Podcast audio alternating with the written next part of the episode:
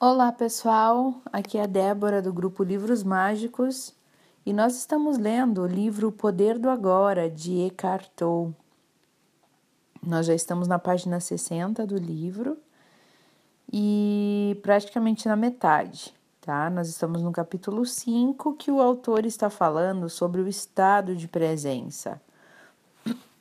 Então ele continua da seguinte forma: Quando você vivenciou esses momentos de presença, provavelmente não percebeu que por breves instantes esteve em um estado de mente vazia.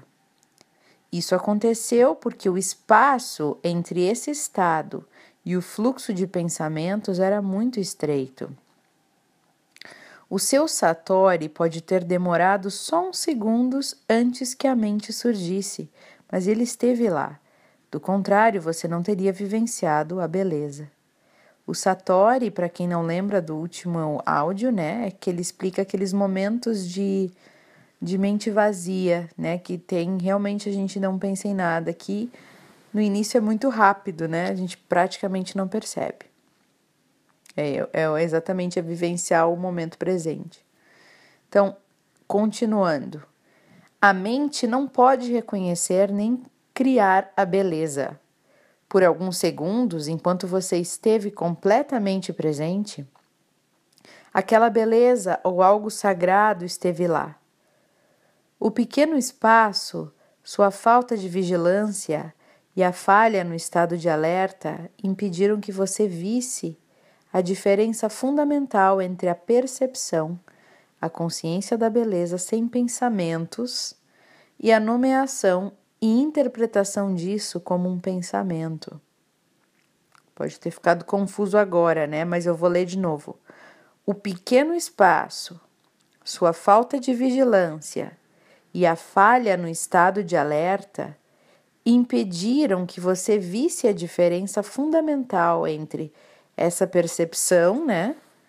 A consciência da beleza sem ter nenhum pensamento e a nomeação e interpretação disso tudo como um pensamento. Então é tudo muito rápido que acontece, né? O espaço de tempo foi tão pequeno que pareceu ser um simples, simples processo. No entanto, a verdade é que no momento em que o pensamento surgiu, tudo o que lhe restou foi uma lembrança dele. Quanto maior for o espaço entre a percepção e o pensamento, mais profundos seremos como seres humanos, ou seja, ficaremos mais conscientes. Muitas pessoas estão tão aprisionadas em suas mentes que a beleza da natureza nem existe para elas. Podem dizer: Ah, que flor linda! mas é apenas um rótulo mental mecânico. Como elas não estão serenas, não estão presentes, não conseguem ver a flor de verdade, não conseguem sentir a sua essência. Do mesmo modo, como não, não conhecem a si mesmas, pois não sentem a sua própria essência interior tão sagrada. Como vivemos em uma cultura dominada pela mente, a maior parte da arte moderna, da arquitetura, da música, da literatura é desprovida de beleza, é desprovida de essência interior, com raras exceções. A razão é que as pessoas que criam essas obras não conseguem livrar-se das suas mentes ao criarem, nem mesmo por um momento. Portanto, nunca estão em contato com aquele lugar interior onde se originam a verdadeira criatividade e a beleza. A mente pode criar monstruosidades, e não só nas galerias de arte. Olhe para nossas paisagens urbanas, terrenos baldios, zonas industriais. Nenhuma civilização jamais produziu tanta feiura. Vivenciando a consciência pura. Aí alguém pergunta para o autor assim: Presença é o mesmo que ser? E o autor responde: Quando tomamos consciência do ser, o que de fato acontece é que o ser se torna consciente de si mesmo. Quando o ser toma consciência de si mesmo, isto é, isso é presença. Quando o ser toma consciência de si mesmo. Como o ser, a consciência e a vida são sinônimos, podemos dizer que a presença significa a consciência se tornando consciente de si mesma, ou a vida tomando consciência de si mesma. Mas não se apegue às palavras e não se esforce para entendê-las. Não há nada que você precise entender antes de conseguir se tornar presente.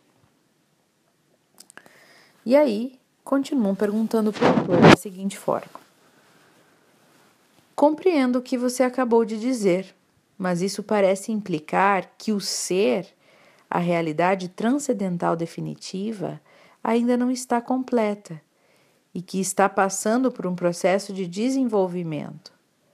Será que Deus precisa de tempo para um crescimento pessoal?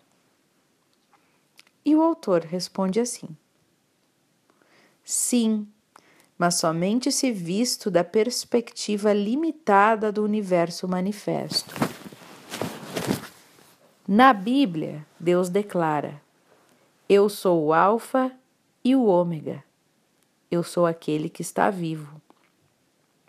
No reino eterno em que Deus habita, que também é a nossa casa, o começo e o fim, o Alfa e o Ômega, são uma unidade e a essência de todas as coisas que existem e existirão está eternamente presente na forma de um estado não manifesto de unidade e perfeição, que é totalmente além de qualquer coisa que a mente humana possa vir a imaginar ou compreender. Entretanto, em nosso mundo de formas aparentemente separadas, a perfeição eterna é um conceito muito difícil de imaginarmos. Aqui, até mesmo a consciência, que é a luz emanando da fonte eterna, parece estar sujeita a um processo de desenvolvimento, mas isso se deve à nossa percepção limitada. Não é isso que acontece em termos absolutos. Ainda assim, Vou continuar a falar por um momento a respeito da evolução da consciência em nosso mundo. Todas as coisas que existem, todas, têm um ser, têm uma essência divina, têm um grau de consciência. Até mesmo uma pedra tem uma consciência rudimentar. Do contrário, não existiria e seus átomos e moléculas se dispersariam. Então, tudo está vivo o sol, a terra, as plantas, os animais, as pessoas, todos são expressões da consciência em níveis variáveis. A consciência se manifestando como forma. O universo desponta quando a consciência toma um corpo e uma forma, formas abstratas e formas materiais. Olhe para os milhões de formas de vida que há nesse planeta, só neste planeta no mar, na terra, no ar, e em seguida como cada forma de vida se reproduz milhões de vezes. Com que propósito seria isso? Será que alguma coisa ou alguém está jogando como um jogo com essas formas? É isso que os antigos profetas da Índia se perguntavam. Eles viam o mundo como lila, uma espécie de jogo divino jogado por Deus. As formas de vida individuais não são, obviamente, muito importantes nesse jogo. No mar, a maioria das formas de vida não sobrevive por mais de alguns minutos depois de ter nascido. A forma humana também vira pó bem rapidamente, e quando ela se vai, é como se nunca tivesse acontecido. Isso é trágico ou cruel? Só se criarmos uma identidade separada para cada forma e esquecermos que a consciência de cada uma é a expressão da essência divina através da forma. Mas você não sabe de verdade essas coisas até que vivencia a sua própria essência divina como pura consciência.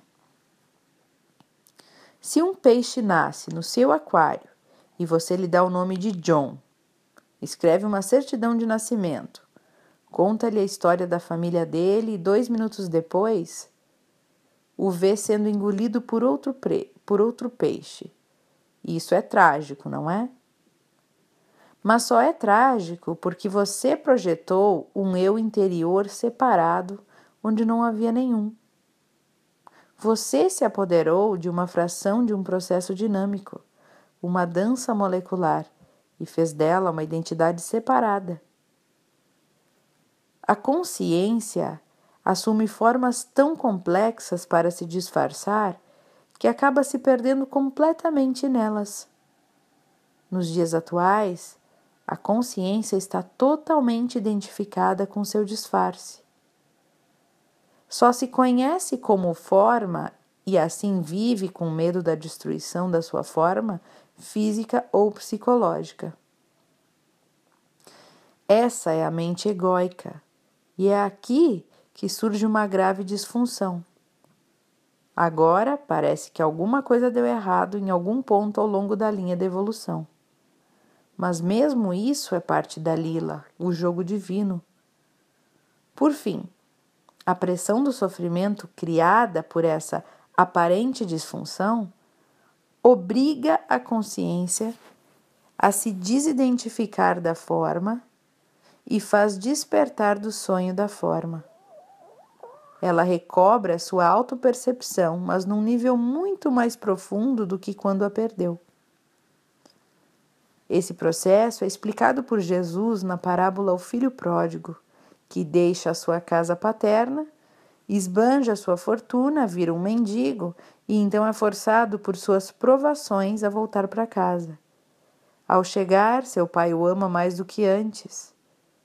O estado do filho é o mesmo que anteriormente, ainda que não o mesmo.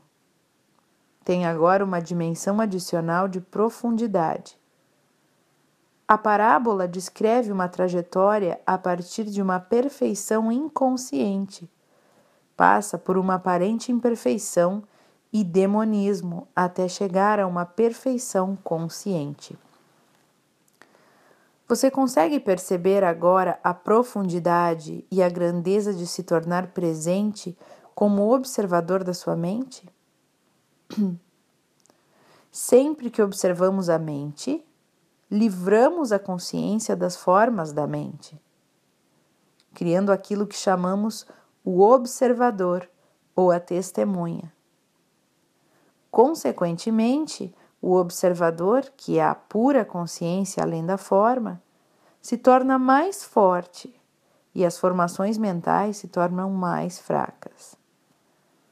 Quando falamos sobre observar a mente, estamos personalizando um fato de verdadeiro significado cósmico, porque através de você, a consciência está despertando do seu sonho de identificação com a forma e se retirando da forma. Isto é o prenúncio e também parte de um acontecimento que provavelmente ainda está num futuro distante no que diz respeito ao tempo cronológico esse acontecimento é conhecido como o fim do mundo. E nesse momento, pessoal, o autor convida que a gente faça uma reflexão, né? Sobre isso que foi lido, bastante coisa para refletir neste momento. Eu espero que vocês tenham gostado desse áudio e até o próximo. Um abraço a todos.